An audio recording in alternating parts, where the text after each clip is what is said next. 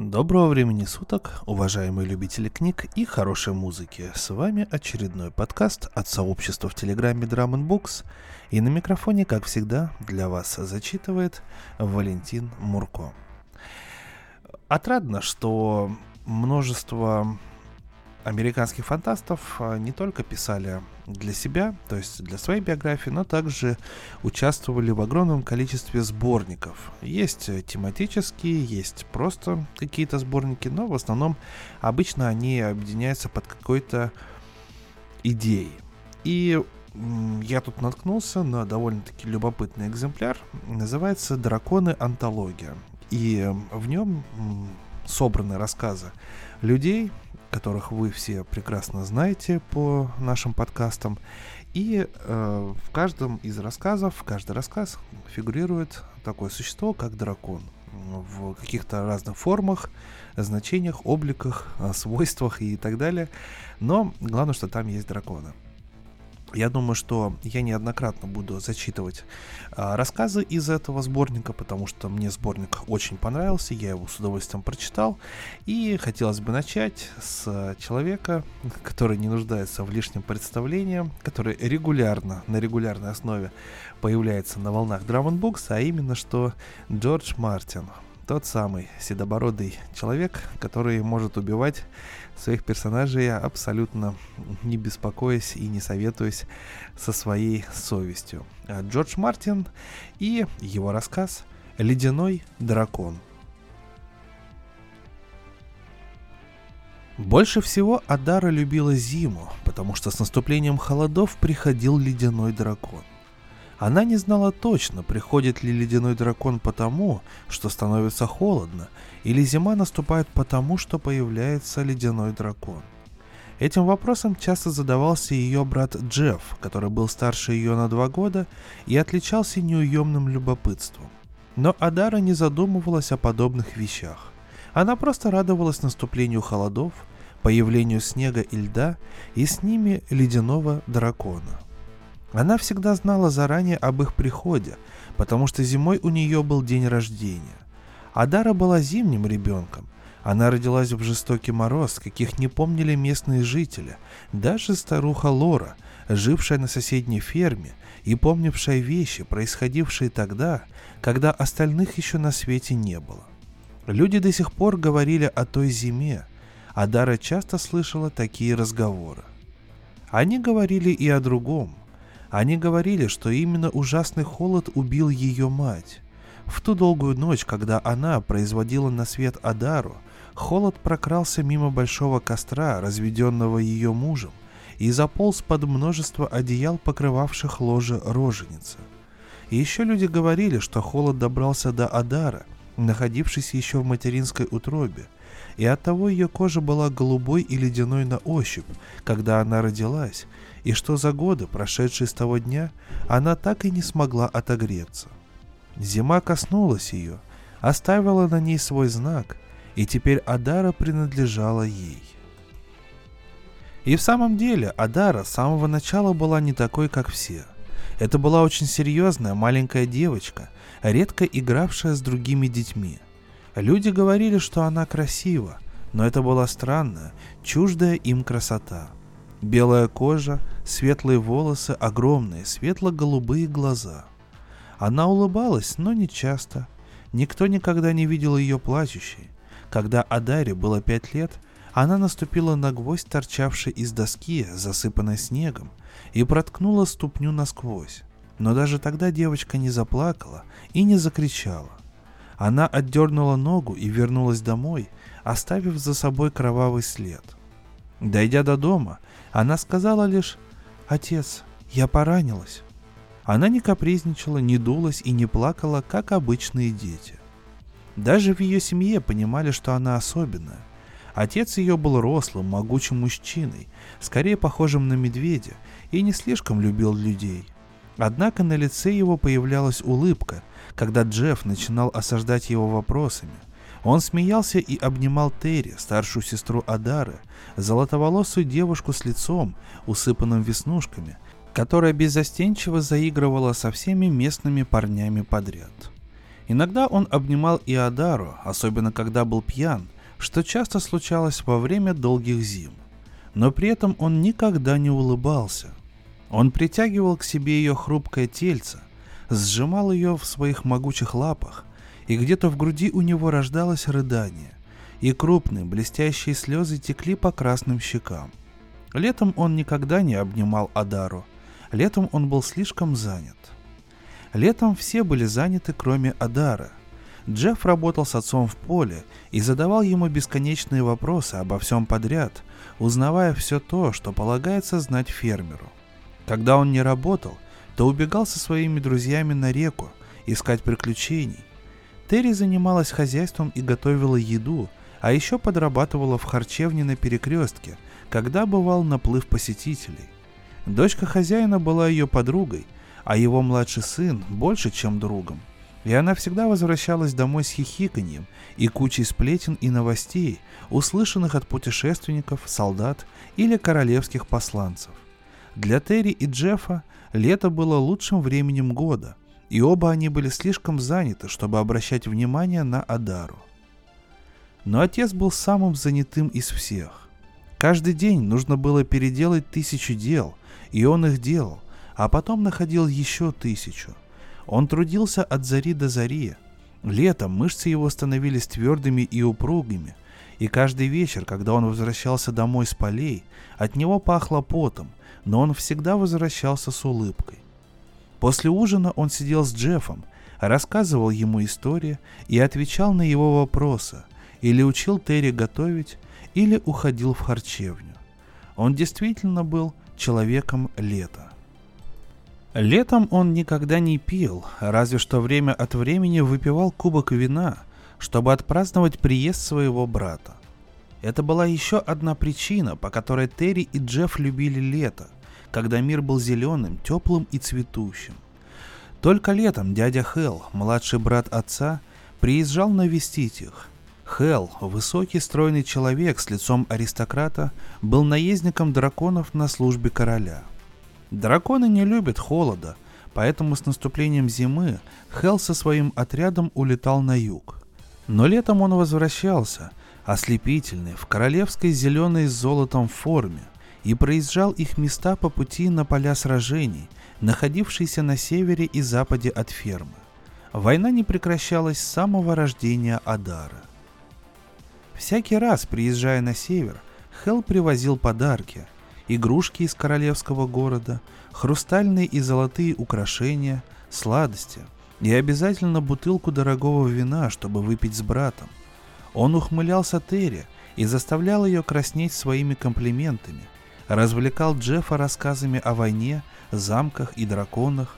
Он часто пытался заставить Адару улыбнуться, дарил ей подарки, шутил с ней, тормошил ее, но ему редко удавалось растопить лед – Несмотря на добродушный нрав Хела, Адара не любила его, ведь его посещения означали, что до зимы еще далеко.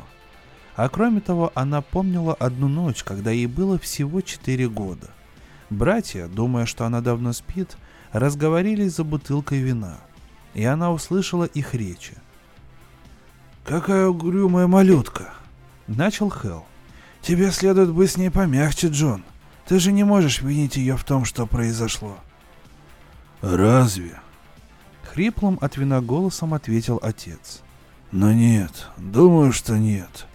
Но это тяжело. Она похожа на Бет, но в ней нет ни капли ее тепла. Ты же знаешь, зима забрала ее. Каждый раз, дотрагиваясь до нее, я чувствую холод и вспоминаю, что это из-за нее умерла Бет. Ты холодно обращаешься с ней, ты любишь ее меньше остальных. Адара навсегда запомнила смех отца. Меньше? Ах, Хелл. Я любил ее всем сердцем, мою зимнюю крошку. Но я так и не дождался от нее ответной любви. Ей не нужен ни я, ни ты, ни мои дети. Она такая холодная, моя маленькая девочка.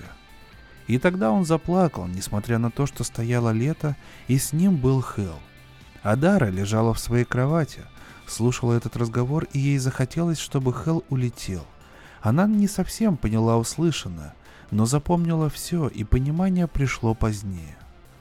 Она не плакала ни в четыре года, когда услышала этот разговор, ни в шесть, когда наконец поняла его смысл.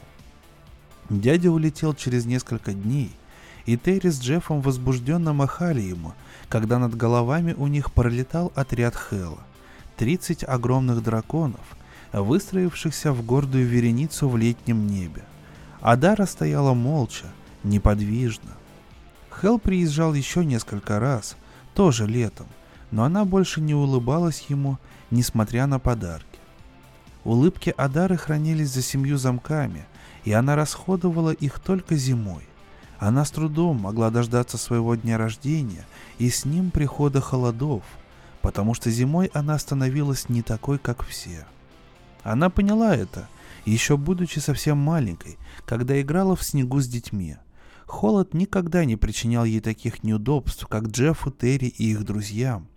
Часто Адара оставалась на улице еще несколько часов после того, как другие возвращались домой, чтобы согреться, или убегали к старухе Лори поесть горячего овощного супа, которым она любила угощать детей. Адара находила укромный уголок где-нибудь на краю поля, каждую зиму выбирая новое место, и строила там высокий белый замок, приминая снег маленькими голыми ручками.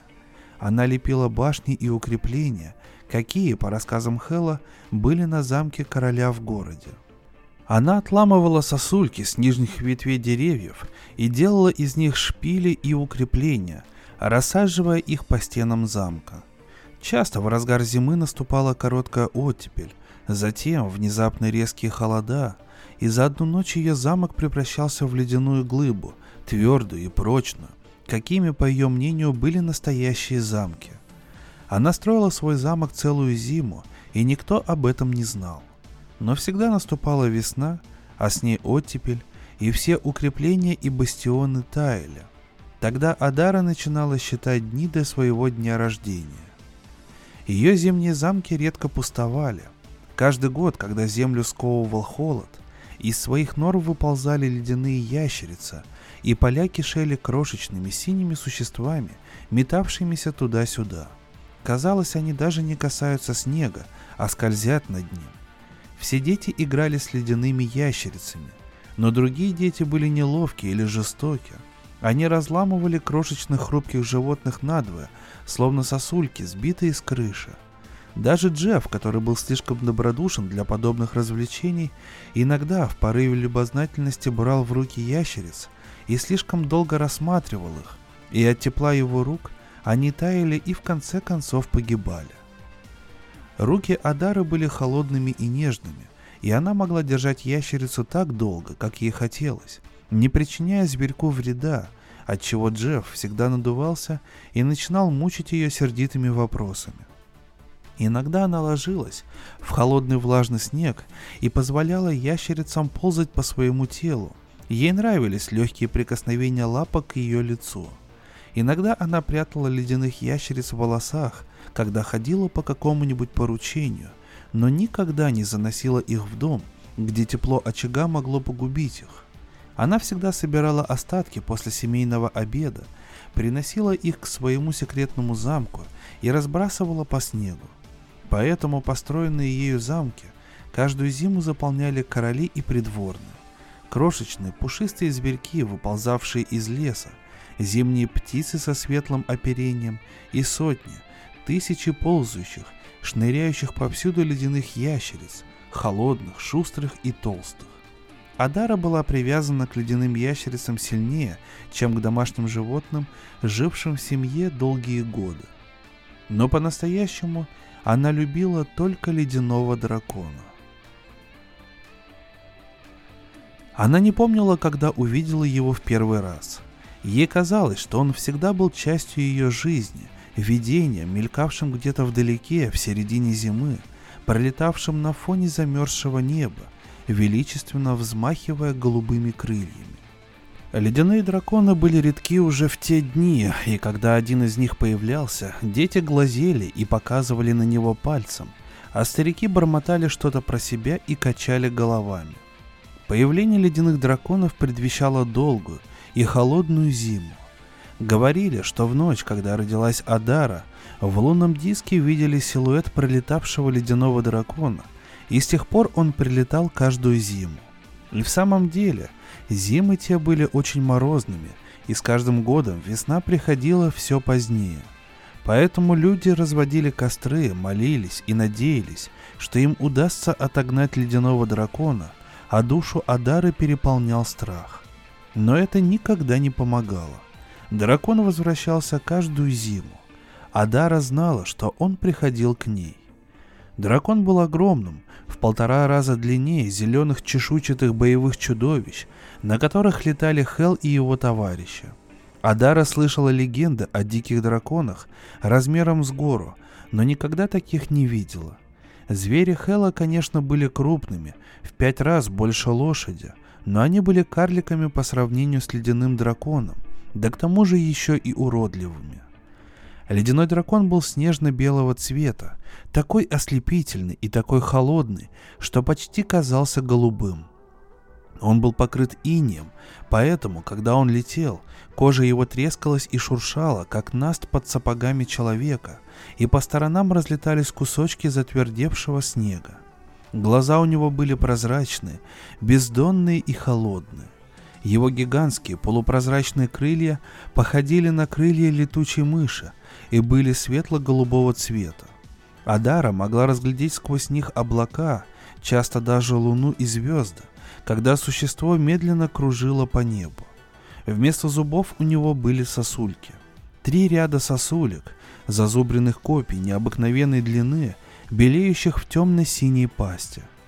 Когда ледяной дракон бил крыльями, Дул холодный ветер, снег кружился и валил сильнее, и весь мир, казалось, сжимался в комок и дрожал от холода.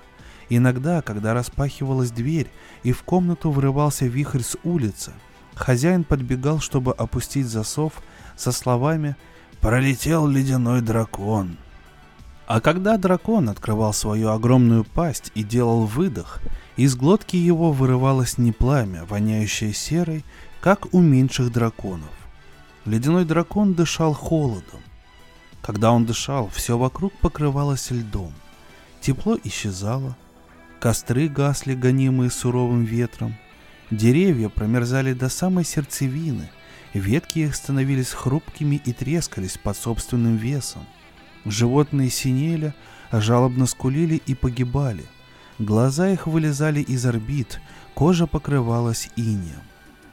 Дыхание ледяного дракона означало смерть. Смерть, могильную тишину и холод. Но Адара его не боялась. Она была рождена зимой, и ледяной дракон был ее тайной. Она видела его в небе тысячу раз. Когда ей было четыре года, она увидела его на земле. Она была в поле, строила свой снежный замок, и гигантское существо прилетело и село рядом с ней в пустом, покрытом снежным ковром поле. Ледяные ящерицы разбежались. Адара осталась стоять неподвижно. Ледяной дракон смотрел на нее долгие 10 секунд, затем снова взлетел. Он махал крыльями, и вокруг завывал ветер, пронизывая Адару до костей, но она ощущала странную радость. В ту зиму он прилетал к ней еще раз, и Адара прикоснулась к нему. Кожа у него была очень холодная, но несмотря на это, она сняла рукавицу, она чувствовала, что иначе нельзя. В глубине души она боялась, что дракон нагреется и начнет таять от ее прикосновения, но этого не произошло. Почему-то Адара знала, что он даже более чувствителен к теплу, чем ледяные ящерицы, но и она была не похожа на других людей. В ней был заключен зимний холод – она гладила кожу дракона, потом поцеловала его крыло, и этот поцелуй обжег ей губы. Это случилось в ту зиму, когда ей исполнилось четыре года. В ту зиму она впервые прикоснулась к ледяному дракону. На следующий год она впервые летала у него на спине. Он нашел ее снова. Она трудилась над другим замком на другом поле, как всегда в одиночестве. Она смотрела, как он подлетает, подбежала к нему, когда он приземлился, и прижалась к его шее. Летом того года она услышала разговор отца с Хелом. Они долго стояли так, пока, наконец, Адара, вспомнив Хела, не протянула маленькую руку и не прикоснулась к крылу дракона. Тогда дракон хлопнул своими гигантскими крыльями, расправил их, и Адара, вскарабкавшись ему на спину, обняла холодную белую шею. В первый раз они летели вместе. У нее не было ни упряжи, ни кнута, как у королевских наездников. Временами дракон хлопал крыльями слишком сильно, и она уже думала, что он стряхнет ее, а холод, исходивший от его тела, проникал сквозь ее одежду, и ее детское тельце немело. Но Адара не боялась.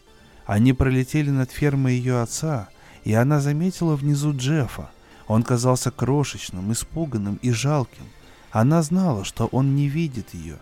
При этой мысли она засмеялась тоненьким ледяным смехом, хрупким и звенящим, как зимний воздух. Они пролетели над харчевней, стоявшей на перекрестке. Толпа народу выбежала, чтобы поглазеть на дракона. Они летели над лесом, бело-зеленым и безмолвным. Потом дракон поднялся высоко в небо, так высоко, что Адара уже не видела земли, и ей показалось, что она заметила вдалеке второго ледяного дракона, но он был намного меньше того, на котором летела она. Они летали почти весь день, и, наконец, дракон, описав большой круг, устремился вниз, скользя на своих жестких, блестящих крыльях. Он посадил ее на то поле, где они встретились. Уже стемнело. Отец нашел ее там, заплакал, увидев ее, и стиснул в своих мощных объятиях. Адара не поняла, что это значит, как не поняла, за что он побил ее, когда они пришли домой.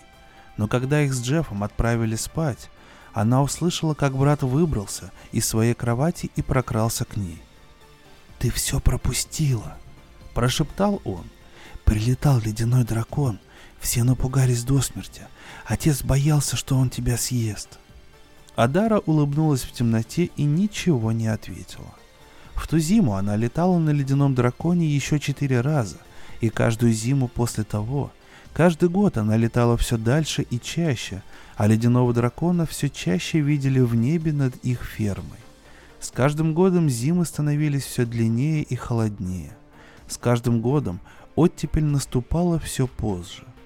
Иногда некоторые участки земли там, где отдыхал ледяной дракон, вообще не оттаивали.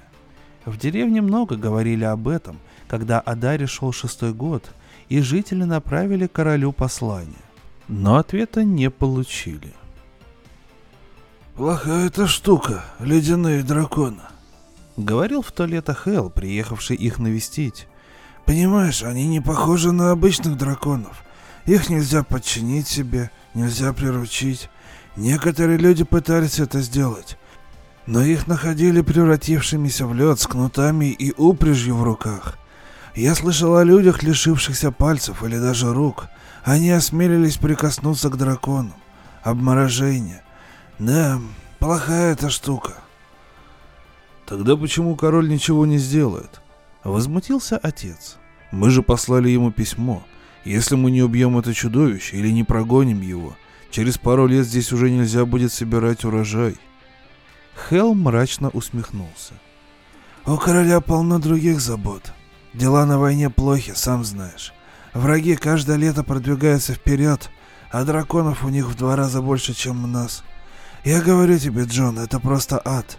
Настанет год, когда я не вернусь живым. Так что у короля нет лишних людей, чтобы гоняться за каким-то ледяным драконом. Он рассмеялся. А кроме того, не думаю, что кому-нибудь, когда-нибудь удавалось убить такую тварь. Может, следует отдать вашу провинцию врагу, тогда ледяной дракон станет его драконом. Нет, не станет. Подумала Адара, слышавшая этот разговор. Неважно, какой король будет править этой страной, ледяной дракон навсегда останется ее драконом. Хел уехал, и лето уходило. Адара считала дни, оставшиеся до ее дня рождения.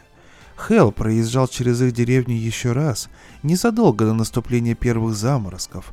Он уводил своего уродливого дракона на юг зимовать.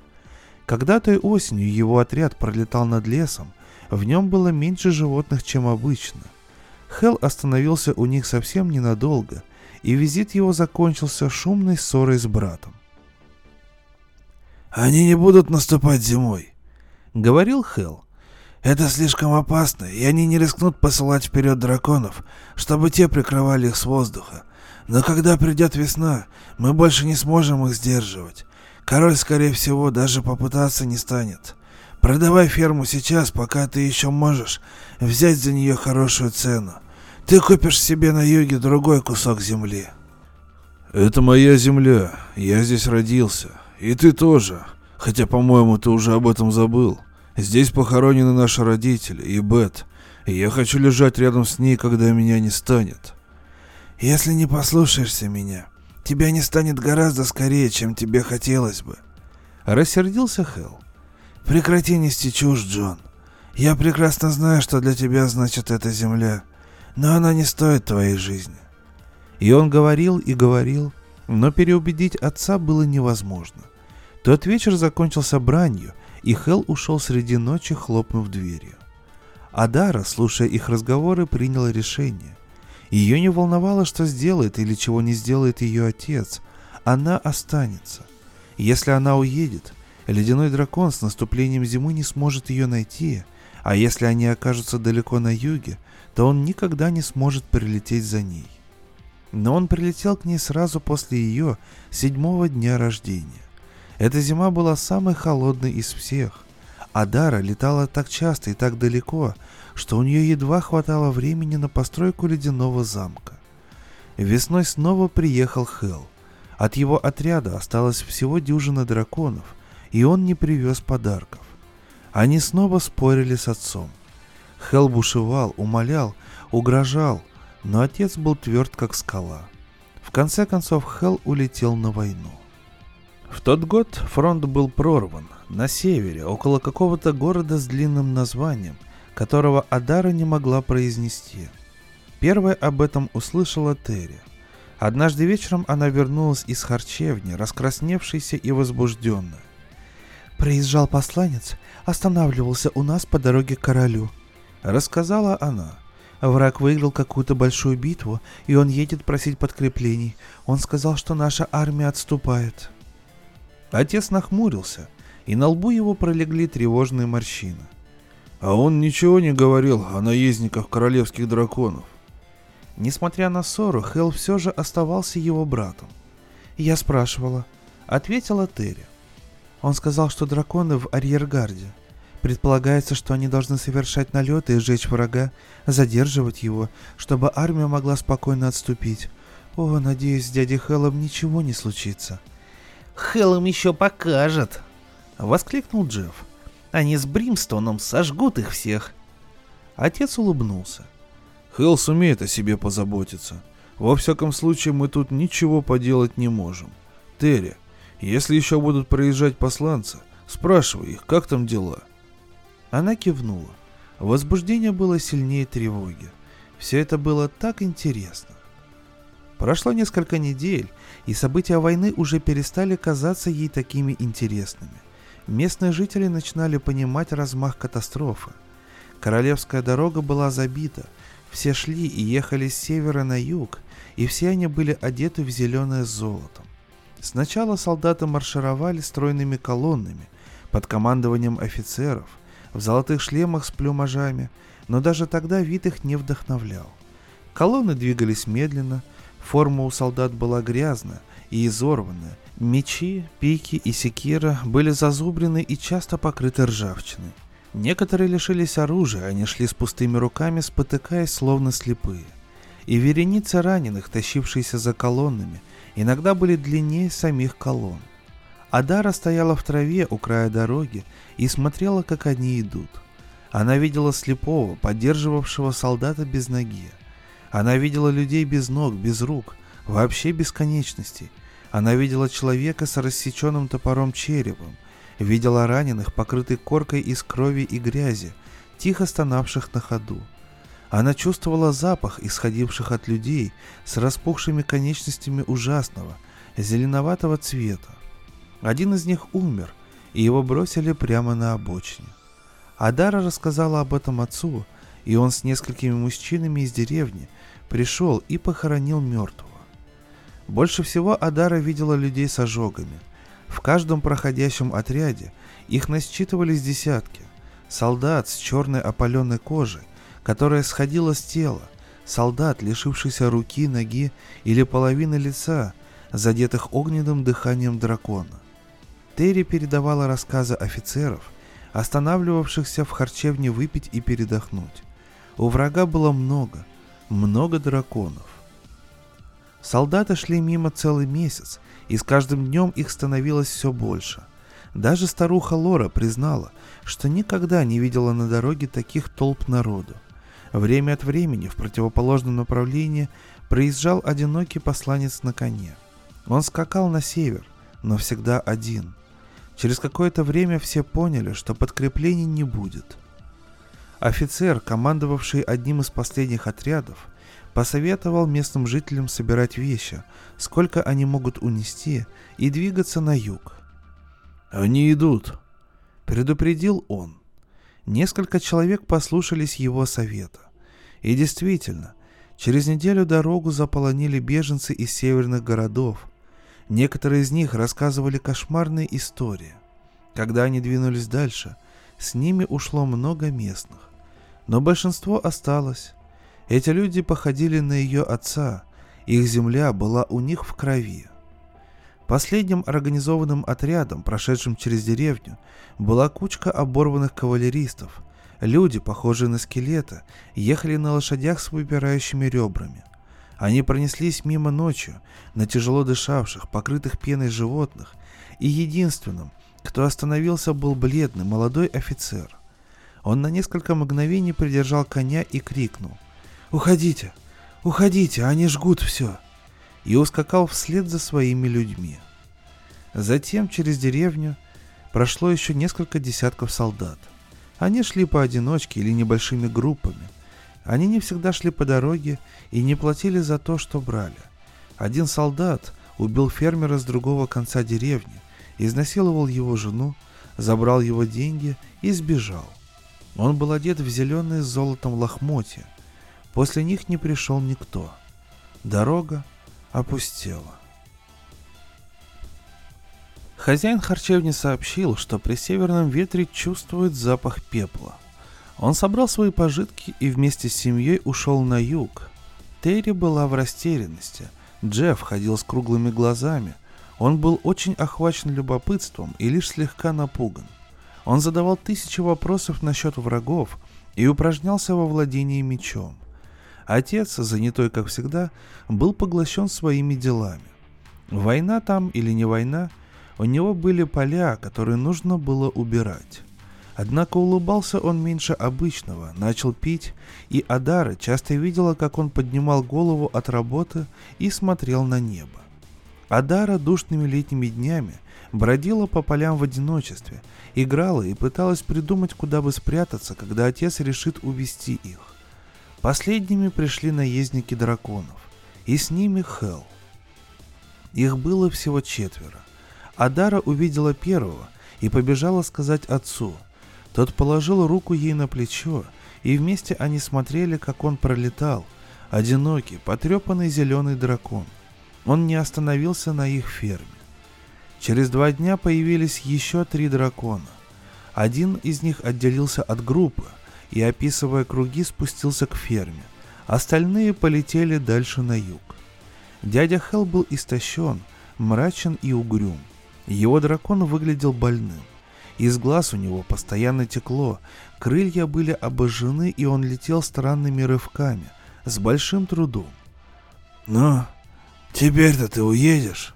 — спросил Хел у брата при детях. «Нет, для меня ничего не изменилось». Хел выругался. «Они будут здесь меньше, чем через три дня», — воскликнул он. «Их драконы прилетят еще раньше». «Отец, мне страшно», — сказала Терри. Отец взглянул на нее, увидел ужас в ее глазах, подумал немного и снова повернулся к брату. «Я остаюсь, но если ты сможешь, я хотел бы, чтобы ты забрал детей». Теперь настала очередь Хэлла смолкнуть. Он подумал несколько мгновений и, наконец, покачал головой. «Я не могу, Джон. Я хочу этого. Я бы с радостью взял их, но это невозможно. Бримстоун ранен. Он едва может нести меня. Если мы возьмем кого-то еще, то мы не долетим». Терри начала плакать. «Мне очень жаль, дорогая моя», — прошептал Хелл. «Правда жаль». И он в бессильной ярости стиснул кулаки. «Терри почти взрослая девушка», — сказал отец. «Она весит много, но, может быть, ты возьмешь одного из младших?» Братья обменялись взглядами, и в их глазах было отчаяние. Хелл задрожал. «Адара», — наконец произнес он. «Она маленькая и легкая». Он выдавил смешок. «Она, кажется, вообще ничего не весит. Я возьму Адару, а вы берите лошадей или телегу, или идите пешком. Но уходите, черт бы вас побрал, уходите». «Посмотрим», — уклончиво ответил отец. «Забирай Адару и береги ее для нас». «Хорошо», — согласился Хел, обернулся и улыбнулся ей. «Пойдем, дитя мое. Дядя Хел покатает тебя на Бримстоуне». Адара взглянула на него без улыбки. «Нет», — сказала она, развернулась, проскользнула в дверь и бросилась бежать. Конечно, они погнались за ней. Хел, ее отец и даже Джефф. Но ее отец потерял время, стоя в дверях и крича ей, чтобы она вернулась. А когда он побежал, то движения его были неуклюжими, да и сам он был тяжел. Адара же действительно была маленькой, легкой и проворной. Хел и Джефф бежали за ней дольше, но Хел ослаб, а Джефф скоро выдохся, хотя несколько минут следовал буквально за ней по пятам. К тому моменту, когда Адара добралась до ближайшего пшеничного поля, все трое были уже далеко. Она без труда спряталась среди пшеницы, и они напрасно искали ее несколько часов, пока она осторожно ползла в лесу. Когда стемнело, они принесли фонари и факелы и продолжали поиски. Время от времени она слышала брань отца и улыбалась, глядя, как они прочесывают поля. В конце концов она заснула, размышляя о приближении зимы и о том, как ей дожить до своего дня рождения, ведь до него оставалось еще много времени. Ее разбудил рассвет. Рассвет и какой-то шум в небе. Адара зевнула и заморгала, шум повторился. Она вскарабкалась на самую верхушку дерева, на последнюю ветку, которая могла ее выдержать, и раздвинула листья. В небе были драконы. Она никогда не видела таких чудовищ. Чешуя у них была темная, покрытая сажей, а не зеленая, как у дракона Хела. Один был цвета ржавчины, второй — цвета запекшейся крови, а третий был угольно-черным. Глаза их походили на тлеющие головни, из ноздрей вырывался дым, они махали темными кожистыми крыльями и хвостами. Рыжий дракон раскрыл пасть и заревел, и лес содрогнулся. Даже та ветка, на которой сидела Адара, задрожала. Черный тоже взревел. Из его пасти вырвался оранжево-синий язык пламени и поджег деревья. Листья свернулись и почернели. Из того места, куда попало дыхание дракона, пошел дым. Кровавый дракон пролетел совсем низко над деревьями. Адара услышала скрип его крыльев. Пасть его была приоткрыта. Адара увидела между его пожелтевшими зубами сажу и пепел, и ветер, который поднимал его крылья, обжег ее кожу, оцарапал ее, как наждачная бумага. Она съежилась. На спинах драконов ехали люди с кнутами и копьями, в черной с оранжевым форме. Лица их были скрыты за темными шлемами. Тот, что летел на рыжем драконе, взмахнул копьем, указывая на ферму, видневшуюся за полями. Адара посмотрела в ту сторону. Хел вылетел встретить их. Его зеленый дракон, поднимавшийся над фермой, был таким же крупным, как драконы врагов, но Адаре он почему-то показался маленьким. Он расправил крылья, и стало видно, как сильно он изувечен. Кончик правого крыла был обуглен, и оно тяжело провисало, когда он летел. Хел, сидевший у зверя на спине, походил на одного из тех крошечных игрушечных солдатиков, которых он привез им в подарок прошлым летом. Враги разделились и атаковали его с трех сторон. Хел понял, что они затевают. Он хотел развернуться, отшвырнуть в сторону черного дракона и сбежать. Кнут его мелькал рассерженно, отчаянно. Зеленый дракон раскрыл пасть и издал слабый, угрожающий рык, но пламя его было бледным и жалким и не достигло приближавшегося врага. Остальные пока молчали. Затем, по сигналу, все три дракона одновременно дохнули огнем. Хела охватило пламя. Его дракон издал высокий скулящий звук, и Адара увидела, что он горит. Он горел, они оба горели, и животное, и его хозяин. Они тяжело рухнули на землю, и их обугленные тела остались лежать среди пшеницы ее отца, и над ними поднимался дым. В воздухе кружился пепел. Адара, вытянув шею, оглянулась и увидела столб дыма, поднимавшийся за рекой. Там находилась ферма, на которой жила старуха Лора со своими внуками и их детьми. Когда она снова посмотрела на свой дом, то увидела, что три темных дракона спускаются. Один за другим они приземлились, и на глазах у Адары первый наездник спрыгнул на землю и направился к дверям. Она была напугана, растеряна. В конце концов, ей было всего семь лет. Тяжелый, душный летний воздух давил на нее, делал ее беспомощной, усиливал ее страхи. Поэтому Адара сделала единственную вещь, которая была ей знакома. Сделала не думая. Это получилось у нее само собой. Она слезла с дерева и бросилась бежать. Она бежала через поля, через лес, прочь от фермы, от семьи, от драконов, прочь от всего этого.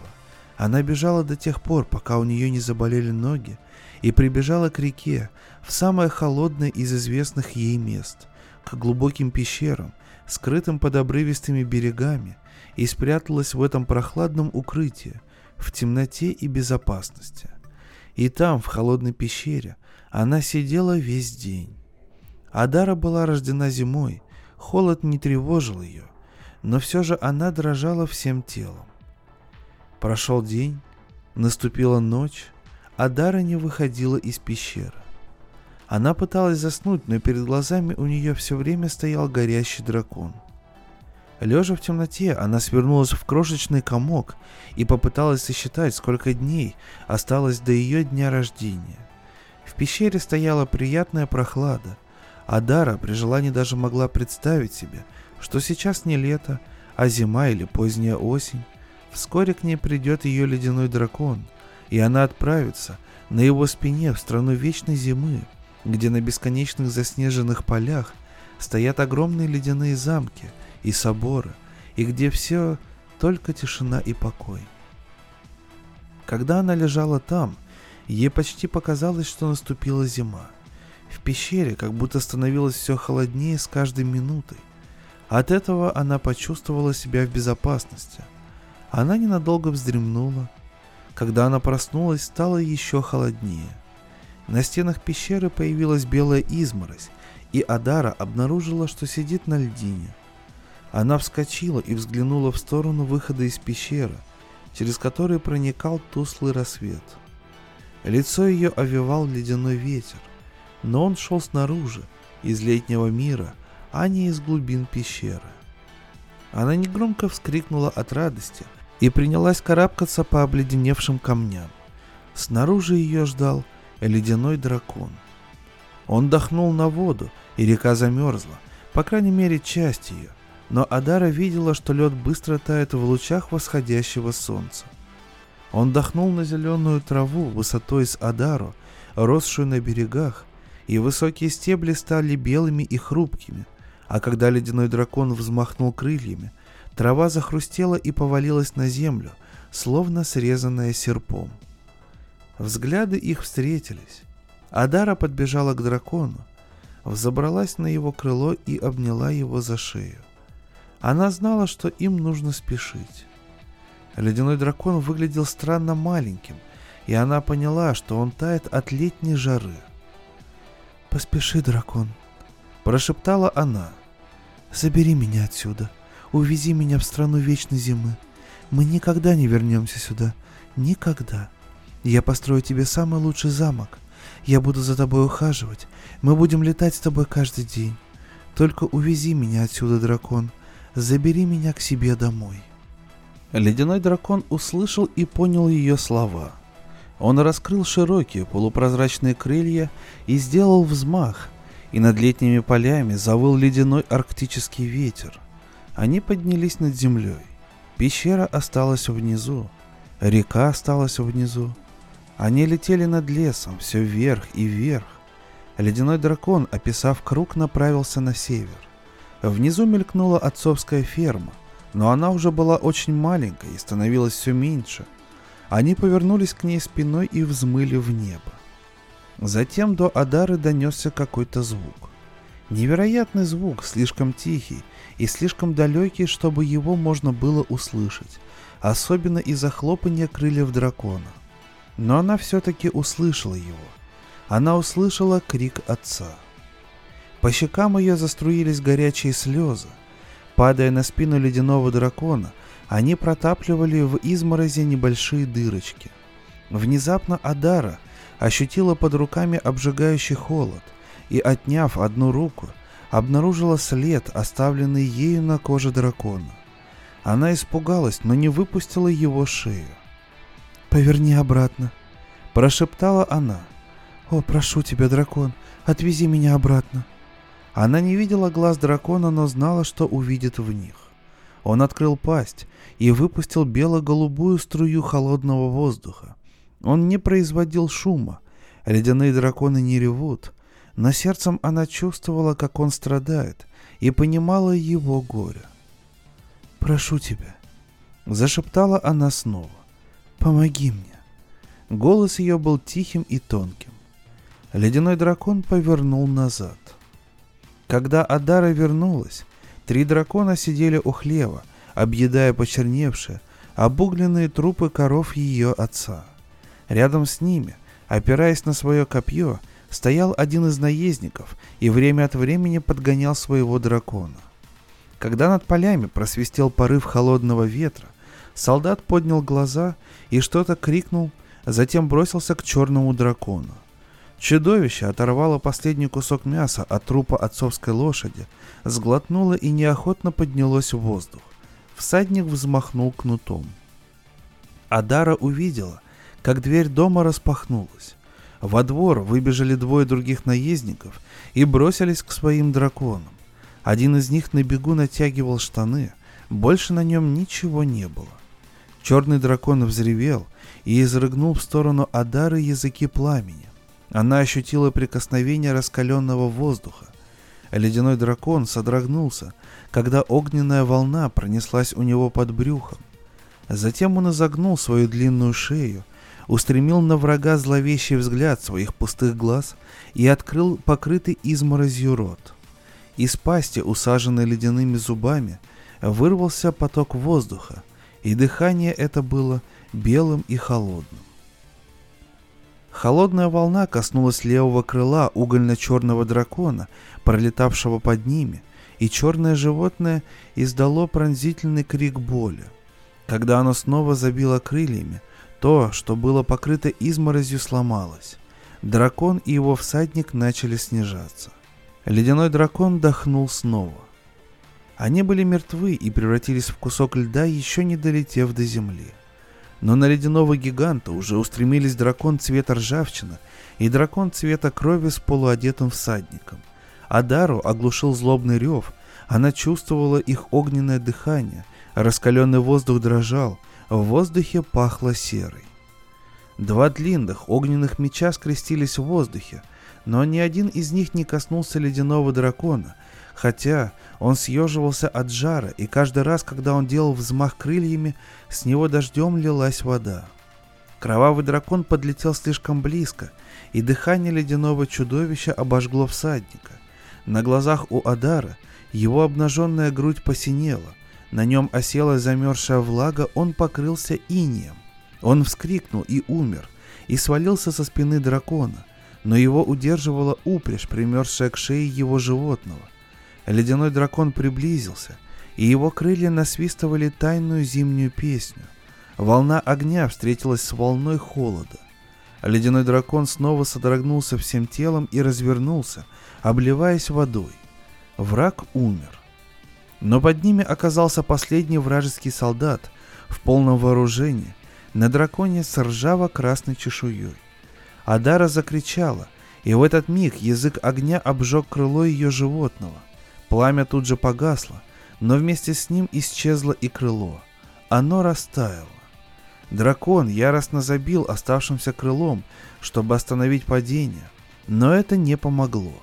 Он с ужасным грохотом рухнул на землю.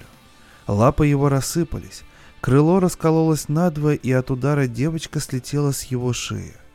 Она покатилась на мягкую землю поля, затем с трудом поднялась. Она была вся в синяках, но цела. Ледяной дракон казался сейчас очень маленьким и жалким.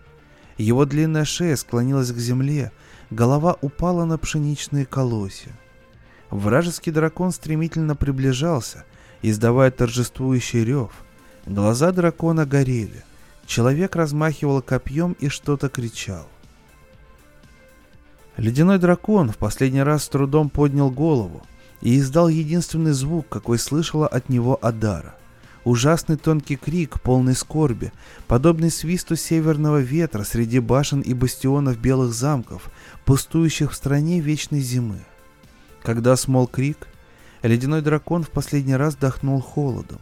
Он породил длинный, дымящийся, бело-голубой язык льда, снега и мертвой тишины, несущий гибель всем живым существам. Дракон и его всадник оказались на пути ледяного дыхания. Всадник все еще размахивал копьем и кнутом.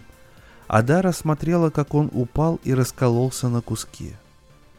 Затем она побежала. Побежала прочь с поля, домой, к своей семье. Побежала так быстро, как только могла, задыхаясь и глотая слезы, как любой семилетний ребенок. Отца прибили гвоздями к стене спальни. Они хотели, чтобы он смотрел, как они по очереди надругались над Терри. Адара не знала, что делать, но она развязала Терри, которая уже не могла плакать, и вместе они освободили Джеффа, а потом сняли отца. Терри обняла его, промыла его раны. Когда он открыл глаза, то увидел Адару и улыбнулся. Она сжала его в объятиях и плакала, глядя на него. К вечеру он сказал, что готов идти. Они выбрались из дома под покровом темноты и отправились на юг по королевской дороге. Тогда, в те часы полной тьмы и страха, родные ни о чем ее не спрашивали. Но позднее, когда они оказались на юге, в безопасности, посыпались бесконечные вопросы. Адара отвечала правдиво, но никто не поверил ей, кроме Джеффа, да и тот перестал верить ее рассказу, когда вырос. В конце концов, ей было всего семь лет, и она не понимала, что ледяные драконы не приходят летом, что их нельзя приручить и на них нельзя летать. А кроме того, когда они уходили из дома в ту ночь, поблизости не было никакого ледяного дракона. Только гигантские трупы трех боевых чудовищ и тела их всадников в черной с оранжевом форме. И еще пруд, которого раньше там не было. Небольшой тихий пруд с очень холодной водой. Они осторожно обошли его, направляясь к дороге. Три года их отец работал на юге на другого фермера. Руки его уже никогда не обрели прежней силы, потому что были проткнуты гвоздями, но он развел мышцы спины и плеч, и ему помогала его сила воли. Он копил деньги и казался вполне счастливым. «Я лишился Хэлла и своей земли», — говорил он о Даре. «И это печалит меня. Но это ничего. Зато дочь вернулась ко мне. Он говорил так, потому что зима отпустила ее, и она улыбалась, смеялась и даже плакала, как другие маленькие девочки. Через три года после их бегства королевская армия победила врага в великой битве, и королевские драконы сожгли вражескую столицу. Наступил мир, и северные провинции в очередной раз сменили хозяев. Терри оправилась после происшедшего, вышла замуж за молодого торговца и осталась с ним на юге. Джефф и Адара вместе с отцом вернулись на ферму. Когда ударили первые морозы, из своих нор выползли ледяные ящерицы, как это бывало каждый год. Адара наблюдала за ними с улыбкой на лице, вспоминая прежние времена. Но она не трогала их. Это были хрупкие ледяные создания, и тепло ее рук могло убить их. Мне кажется, это замечательная сказка. Я даже не ожидал, что получится хм, настолько интересный рассказ, в котором больше какого-то фэнтези, нежели обычной фантастики, которую мы привыкли с вами слушать. Но тема великолепен Джордж Мартин. Я, конечно, сразу же вспоминал и «Игру престолов», и мультик «Холодное сердце» приходило то, также на ум.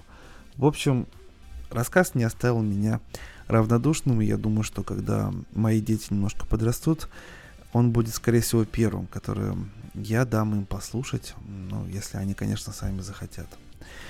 В любом случае, если вам понравился сегодняшний выпуск, можете поставить его детям. В принципе, там ничего такого запретного не было. И сами послушайте с удовольствием. С вами на микрофоне был Валентин Мурко, сообщество в Телеграме, телеграм-канал Drum Books. И огромное спасибо за прослушивание. И, как всегда, в концовке, если вам понравилось, вы всегда можете отблагодарить автора и поддержать канал донатиком. Ссылочки будут в описании. Огромное спасибо и до новых встреч, дорогие слушатели.